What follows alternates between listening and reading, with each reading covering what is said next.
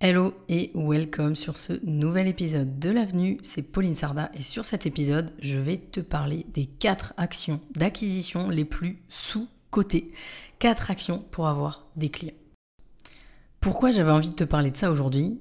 C'est tout simplement que tu entends souvent parler des mêmes, donc des mêmes actions d'acquisition. Et aujourd'hui, je veux vraiment que tu ouvres un petit peu tes œillères. Euh, je veux que tu prennes ces, 15 minutes, un petit peu plus, un petit peu moins, pour te poser et faire quelque chose de nouveau. Et attention, disclaimer quand je parle d'œillères, euh, voilà, quand je te dis, je veux vraiment que tu tu ouvres un petit peu tes œillères, c'est pas du tout pour te taper sur les doigts ou te dire que euh, tu comprends rien. Bien au contraire, c'est pour te prouver qu'il y a toujours plus que ce que tu vois euh, ou que ce que tu crois devant toi, autour de toi. T'as ni plus ni moins un boulevard d'opportunités, pour ne pas dire une avenue des possibles. Après, c'est pas infini non plus, mais il y a plein de choses qui sont possibles et certainement des choses euh, que tu n'as probablement jamais essayé. Avant quand même d'aller plus loin, j'ai envie de te lister rapidement les stratégies les plus connues et il y en a au moins une que tu utilises aujourd'hui, j'en suis euh, quasi certaine. D'abord, bien sûr, il y a la stratégie inbound marketing. C'est pas la première fois que j'en parle sur le podcast et j'aurai probablement l'occasion d'en reparler. Donc, l'inbound marketing, cette stratégie, elle consiste à attirer des clients à toi avec du contenu. Ça peut se traduire par une newsletter, des articles de blog, des épisodes de podcast, des livres blancs, un webinaire. Bref, il y a plein de façons de faire de l'inbound. Ensuite, il y a la traditionnelle stratégie d'outbound marketing. Donc là, c'est aller chercher les clients avec de la prospection par email, sur les réseaux sociaux ou par téléphone. Ça, en tout cas, c'est les trois choses qui se font le plus souvent dans l'outbound. Et puis, tu peux aussi répondre tout simplement à des appels d'offres, t'inscrire sur une plateforme de freelance. Petite parenthèse, ce que je recommande pas euh, personnellement, les plateformes de freelance, même si euh, ça peut aider. Mais on pourra en parler une autre fois. Je ferme la parenthèse, c'est pas du tout le sujet. Donc là, bien sûr, j'ai parlé des deux stratégies les plus utilisées, hein, les plus connues. À noter que une stratégie, enfin dans une stratégie, pardon, il y a plusieurs actions à l'intérieur. Donc c'est pas une stratégie, une action. Hein. Je précise parce que des fois la notion de stratégie c'est pas toujours très clair. Donc une stratégie c'est toujours euh, global. C'est-à-dire qu'il y a plusieurs éléments. Euh, je le dis souvent notamment sur la partie LinkedIn. LinkedIn rentre dans une stratégie globale. Bien sûr, c'est possible de se développer uniquement au départ avec ce canal-là, mais au bout d'un moment, forcément, ça rentre dans une stratégie globale. Donc voilà, ça, ce sont euh, les stratégies, les actions, les canaux que tu connais déjà. Mais il y a plein d'actions auxquelles tu n'as pas pensé, et c'est sur celles-là que j'aimerais faire le focus aujourd'hui et donc particulièrement quatre actions qui sont clairement sous-cotées, même totalement oubliées parfois. D'abord, tu vas avoir le partenariat. Il n'y a pas que les clients directement qui peuvent t'apporter des affaires. Cette phrase ne veut d'ailleurs rien dire du tout. Ce que je veux te dire, c'est que tu as d'autres possibilités qui s'offrent à toi pour avoir des clients. Et ce n'est pas forcément d'aller les chercher eux. Et souvent, le partenariat, c'est clairement une stratégie sous-estimée, même oubliée. Alors, c'est très rare que ce soit oublié par, euh, je sais pas moi, les grands groupes euh, euh, ou les entrepreneurs qui sont déjà avancés, parce qu'en général, ils ont utilisé un moment ou un autre le partenariat. Donc c'est quand même pas pour rien non plus. Mais le partenariat, en gros, tu peux l'utiliser à n'importe quel moment de ton business, à n'importe quelle étape. Et si elle est souvent oubliée, sous-estimée par particulièrement les solopreneurs, les freelances, c'est parce que tu penses trop et tu penses toujours client, client, client. Je ne suis pas en train de te dire qu'il ne faut pas y penser, bien sûr que non, bien sûr que la meilleure stratégie qui soit, c'est celle d'aller les chercher tes clients là où ils sont. mais il faut aussi penser à tout ce qui peut t'en apporter indirectement. Et un partenariat, ça peut t'en apporter en masse. Je peux te le dire. Si tu as autour de toi un autre freelance avec qui tu veux travailler ou avec qui tu peux sortir une offre commune, par exemple, pense-y. Autre action que tu peux faire et qui fonctionne hyper bien par rapport à la prospection traditionnelle, c'est la prospection par message vocal sur les réseaux sociaux. Pourquoi ça fonctionne bien? Déjà parce que les messages vocaux attirent indéniablement l'attention. Imagine, tu reçois un vocal et tu as dû certainement en recevoir, forcément tu vas l'écouter. T'es humain, t'es curieux, t'as envie d'écouter. T'as envie d'écouter, tu sais pas ce qu'il y a dedans, t'as envie de savoir. Rien que ça, tout le monde va ouvrir un message vocal. Ça, c'est la première chose. Ensuite, c'est finalement assez rarement utilisé. Tu marques un deuxième point. Ensuite, parce que tu vas voir, il y en a plein des avantages au message vocal. Le message vocal, il peut participer à donner confiance. Parce que euh, l'enthousiasme, ça s'entend, ça donne clairement la sensation à son destinataire d'être unique, d'avoir reçu quelque chose de vraiment personnalisé. Et c'est le cas d'ailleurs. Parce que euh, jusqu'ici, on n'a pas encore fait des robots qui ont ta voix, ta manière de t'exprimer. Hein. ça n'existe pas encore en tout cas.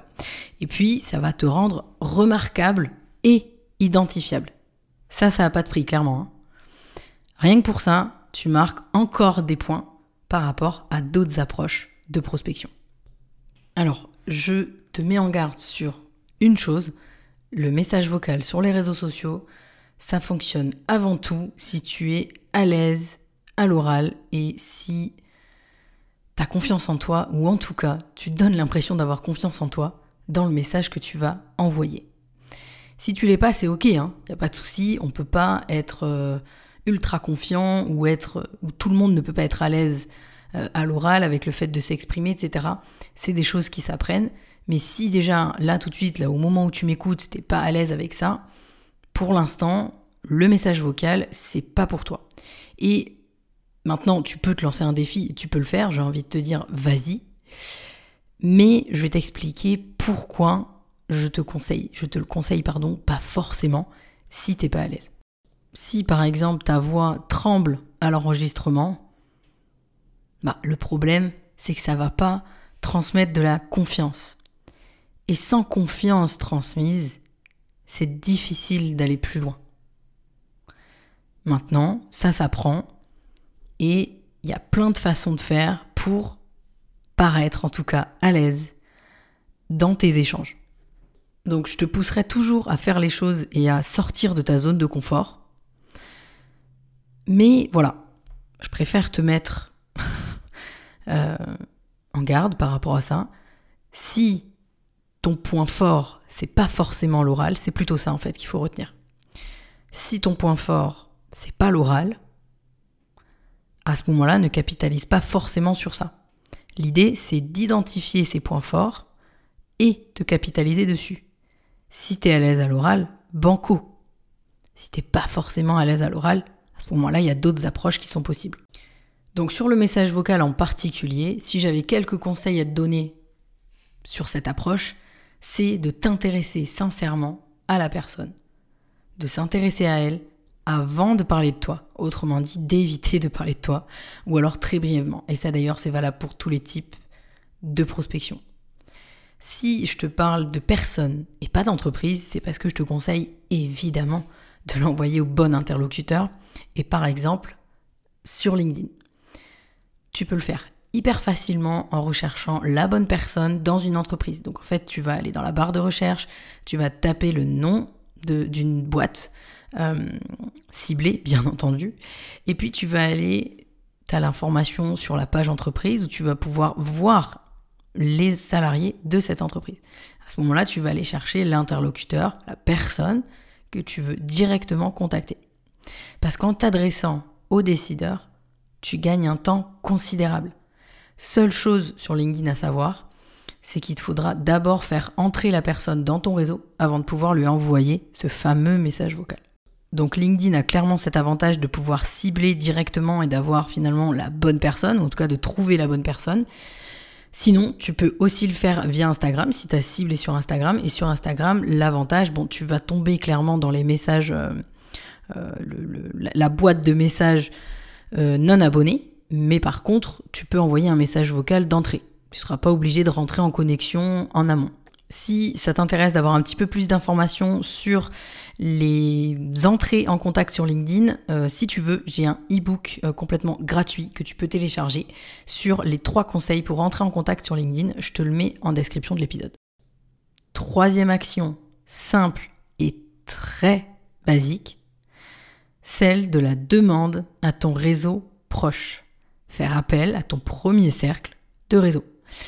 Et je suis pas en train de te parler de faire une publication sur les réseaux sociaux en mode cher réseau, j'ai besoin de. Non, non, non, non, non. Là, je parle de faire un mail et de demander. Le problème, c'est que souvent, tu perds beaucoup de temps à vouloir toujours des nouveaux clients. Je reviens un petit peu à ce que j'ai dit tout à l'heure. Toujours des nouveaux leads, toujours, toujours, client, client, client, nouveau, nouveau, nouveau, nouveau. Sauf que ça demande de l'énergie, tout ça. Et encore une fois, je ne dis pas qu'il ne faut pas le faire, il faut le faire, bien entendu que c'est important de générer des nouveaux leads, de générer des nouveaux prospects.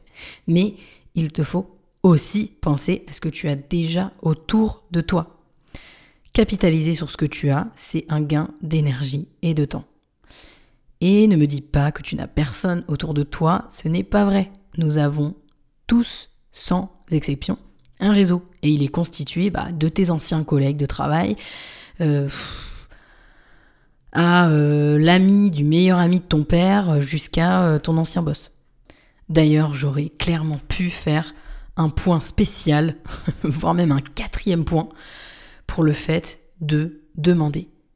Rien que demander, c'est un des plus gros hacks qui ait jamais existé, littéralement. Je supporte pas ce mot d'ailleurs, hack parce que un hack pour moi ça sonne furtif, agressif, ça sonne faux. parce que c'est un petit peu le truc du moment et qui va pas fonctionner après. Sauf que là, je te parle d'un hack intemporel. Réfléchis à combien de fois tu es passé à côté de quelque chose juste parce que tu n'as pas osé demander ou tu n'as pas demandé tout court. Je te laisse sérieusement y réfléchir parce que je suppose que la liste est longue. En business, il faut demander, il faut oser, il faut foncer. J'aime pas dire des il faut parce que euh, ça sonne comme un ordre et c'est pas du tout mon but. Mais retiens-le plutôt comme ça. Je veux vraiment que tu te rendes compte des choses à côté desquelles tu passes simplement parce que tu ne demandes pas. Le seul risque que tu as finalement, le seul risque que tu prends, c'est celui de récolter de l'ignorance ou d'avoir un non. Et franchement, pour moi, ça, c'est pas vraiment un risque. Hein. Et si tu as l'impression que c'en est un, alors je te le dis, c'est un risque qui vaut toujours le coup. Dernière action d'acquisition dont j'ai envie de te parler sur cet épisode, et tu vas voir, euh, cette action, elle va te paraître d'un autre âge, et pourtant, c'est la prospection par boîte aux lettres.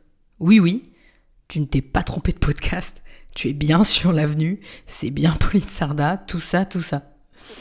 Envoyer une carte ultra personnalisée, écrite à la main versus écrite à la main et photocopiée, hein, c'est possible aussi, c'est très puissant. Et pourquoi ça l'est selon toi? Si je te parle de cette méthode qui date de l'an 40, eh bien c'est justement parce que personne ne l'utilise aujourd'hui. Donc, si tu veux te démarquer, sortir du lot, être rappelé, avoir des nouveaux clients, obtenir un rendez-vous, c'est juste l'idée du siècle en fait, ou presque. J'ai conseillé cette méthode à deux de mes clients et ils ont eu de très bons retours sur investissement. Ils ont décroché des rendez-vous, ils sont sortis du lot. Alors bien sûr, il faut travailler le message, il n'y a pas de secret, mais rien qu'en faisant déjà cette démarche, une nouvelle fois, tu marques un point et tu sors du lot. En bref, s'il faut retenir un conseil de cet épisode, ou plutôt deux, allez, parce que selon moi, il y en a vraiment deux que j'ai particulièrement envie que tu retiennes et qui sont en plus totalement intemporels, c'est un, de te saisir du pouvoir de la demande. Le pouvoir que tu as avec le simple fait de demander. Demander, c'est le premier pas vers ce que tu veux. Et deux, c'est celui d'aller à contre-courant si tu veux te démarquer. Observe ce, ce que fait la majorité et fais le contraire.